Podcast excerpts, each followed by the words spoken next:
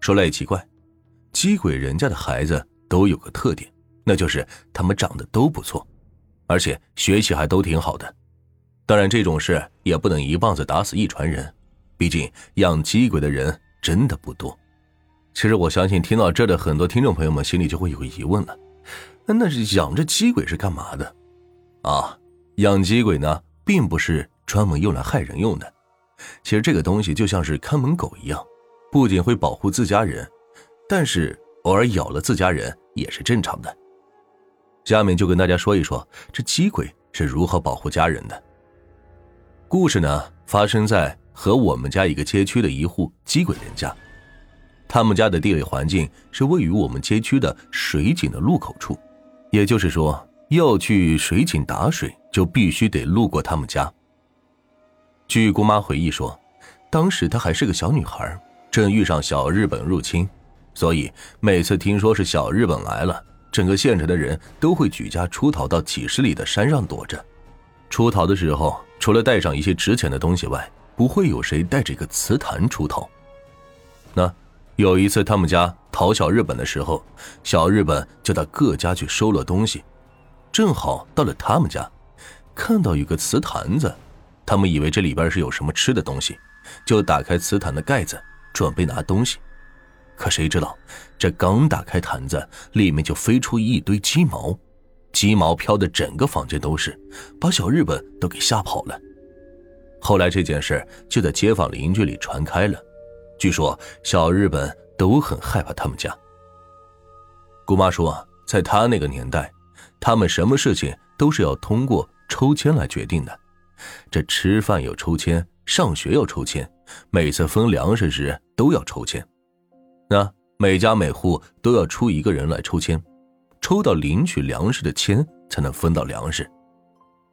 那个时候，姑妈经常代表全家人去抽签，而正好鸡鬼人家的女儿经常代表他们家去抽签。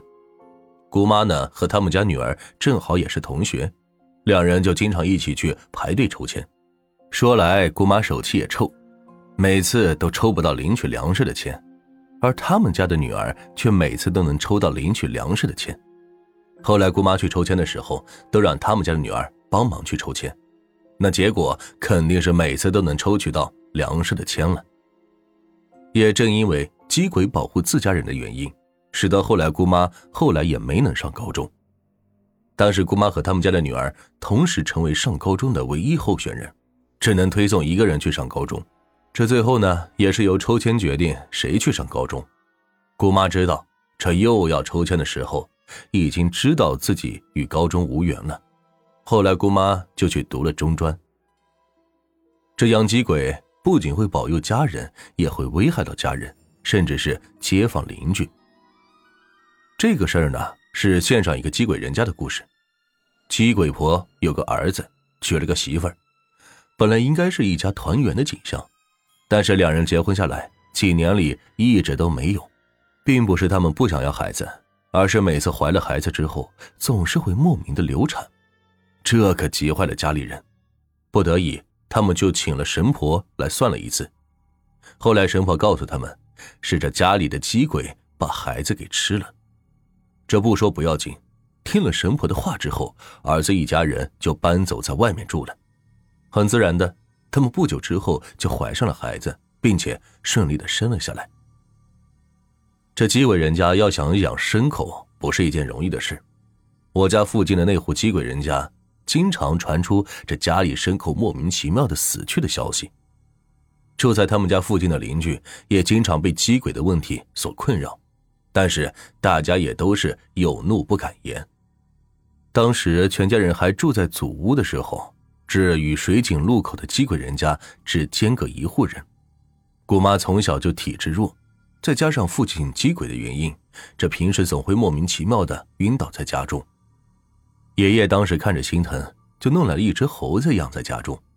自那以后，姑妈就再也没有无缘无故的晕倒了。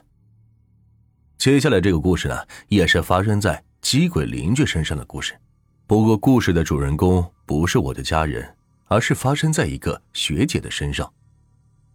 学姐在高中里有几个玩的特别要好的小姐妹，当时正遇上放假，几个姐妹就商量着要一起过周末。其中一个小姐妹就提议说：“哎，不如去我家玩吧。”这个小姐妹的家在离县城比较远的小村子里，大家一听可以离开县城出去玩几天，都一致赞成了这个提议。上午，他们几个就坐车前往小姐妹的家里，一路奔波，这终于是来到了她的家。小姐妹又带着几个人外出瞎逛了半天之后，当时大家也都饿了，就提议说回小姐妹家里吃饭。一行人回到她家里之后，几个比较勤快的女孩就主动的去厨房煮东西吃。等来到厨房，看到一个瓷坛，以为这里边是放米的。之前我也说过。这养鸡鬼的坛子和装米的坛子是一个样的。当时一个女孩就伸手进米缸去拿米出来，可谁知道这米缸里拿出来的根本不是什么米，而是一堆鸡毛。当时把几个小姐妹都给吓坏了。大家都知道她家是养鸡鬼的，更惨的是之前还答应小姐妹今晚还要在他们家住上一晚。几人这都被吓坏了，想直接坐车回到县城。但是又找不到什么借口回去，这商量了半天，天也黑了，回去的车也没了，不得不在他们家住上一晚。